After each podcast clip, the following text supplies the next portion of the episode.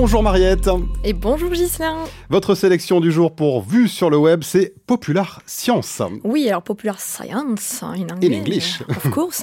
C'est un magazine donc américain trimestriel qui popularise les sciences donc depuis 147 ans maintenant, depuis 1872 quand même, et qui est traduit donc en plus de 30 langues, distribué dans 45 pays. Donc en fait, vous nous parlez d'un magazine, c'est un changement de chronique, c'est pas vu sur le web, c'est vu sur la librairie, c'est quoi l'histoire aujourd'hui? Ah non, alors, je reste sur le web quand même, hein, parce que je vais pas vous parler particulièrement du magazine papier, hormis ces quelques données, mais plutôt donc d'une sélection, un petit avant-goût de leur stratégie donc sur les réseaux sociaux, enfin comment ils investissent ces réseaux sociaux par rapport au contenu donc qu'ils créent. Alors ils ont un site hein, bien évidemment qui centralise donc tous leurs articles hein, sur des sujets assez variés, hein, le do it yourself, la santé, l'environnement, les technologies, etc. Ils ont également des podcasts aussi, une, boutique hein, si vous voulez acheter des, produits dérivés donc de PopSci. Euh, ils ont YouTube également donc ou entre autres vidéos, vous pourrez apprendre comment mourir de manière écolo. Et oui parce qu'on pollue Gislain quand, quand on meurt également. Tendance jusqu'au bout donc du coup. Voilà. ou comment faire les frites parfaites. Hein. Donc il y a une scientifique qui s'est associée avec. Euh, les frites euh, parfaites. Oui, une frite Ça parfaite. ressemble à quoi une frite parfaite Ah, alors pour moi, elle est croustillante à l'extérieur et moelleuse à l'intérieur. J'ai faim. donc une scientifique qui s'appelle Ariel Johnson qui travaille euh, particulièrement sur ces questions-là, donc autour de l'alimentation.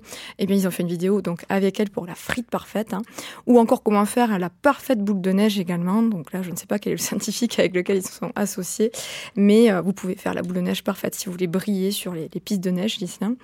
Euh, ils investissent également donc leur Twitter, leur Facebook de manière un peu plus classique, hein, avec un partage donc d'infos scientifiques euh, très variées qui s'appliquent à mille facettes vraiment du quotidien. Et puis ils ont leur Instagram, hein, voilà. Elles sont là. Voilà, les, les stories Instagram de Ma Mariette. grande passion, voilà. Donc, euh, vous avez une déclinaison hein, de stories avec, par exemple, des quiz, donc somme toute classiques, mais avec des illustrations et des présentations bien léchées, hein, avec des explications également toujours, où on vous interroge, hein, on vous montre une photo et on vous demande qu'est-ce que c'est. Donc, euh, c'est surtout des, des photos de, naturelle, enfin d'insectes ou de choses comme ça. Euh, des sondages pour interpeller leurs abonnés autour de, l'intelligence artificielle, par exemple. Euh, ils font du collaboratif, donc du participatif plutôt avec leurs leurs followers, par exemple en leur demandant de partager leurs blagues hein, sur les sciences ou les maths. Donc si vous voulez participer aussi, proposer vos, vos blagues sur les sciences ou les maths, vous pouvez les envoyer à Popular Science.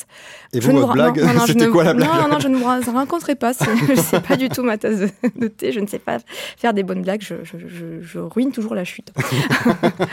euh, il y avait une, une, petite story qui était assez sympa, je trouvais. C'était sur le, le Fat Month. Donc c'est le mois de janvier, le mois des graisses, hein, le ah, mois du gras, quoi okay. plutôt. Quand vous savez quand on regrette tous les excès des fêtes, hein, oui. voilà. Et ben eux ils l'ont fait d'une manière plutôt pédagogique, puis qu'ils ils interrogent justement tous les aspects, euh, enfin divers aspects en tout cas qui peuvent être liés aux bonnes graisses, aux mauvaises graisses, hein, leur, euh, sur le corps, enfin etc. Donc je trouve que c'était plutôt intéressant d'explorer cet, cet aspect-là. Euh, en story. Euh, ils listent aussi des choses les plus étranges qu'ils ont pu voir dans la semaine. Hein. Donc euh, quelques exemples. Bah, le sable, par exemple, que, sur lequel vous allongez au soleil euh, l'été, c'est n'est autre que des tas d'excréments de, de, poisson. C'était ça. ça. cette odeur, d'accord. Voilà. Ou encore la police de New York qui a ses propres apiculteurs en fait dans ses rangs pour pouvoir bah, régler les problèmes liés aux, aux ruches qui s'installent sauvagement. Dans la, dans la, ville. Euh, et enfin, pour conclure, donc j'irai sur euh, cette petite story que j'ai trouvée très sympa, qui est pas forcément donc science, mais plutôt euh, techno.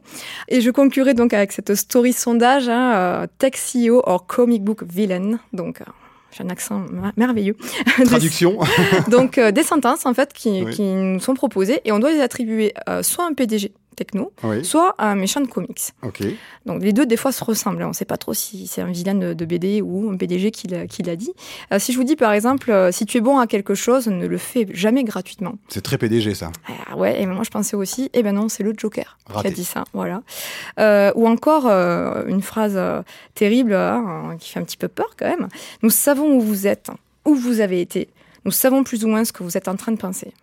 Bah, c'est très vilain. Ah, c'est très vilain et pourtant bah, c'est Eric Schmidt qui était le CEO donc, de Google de 2001 à 2011.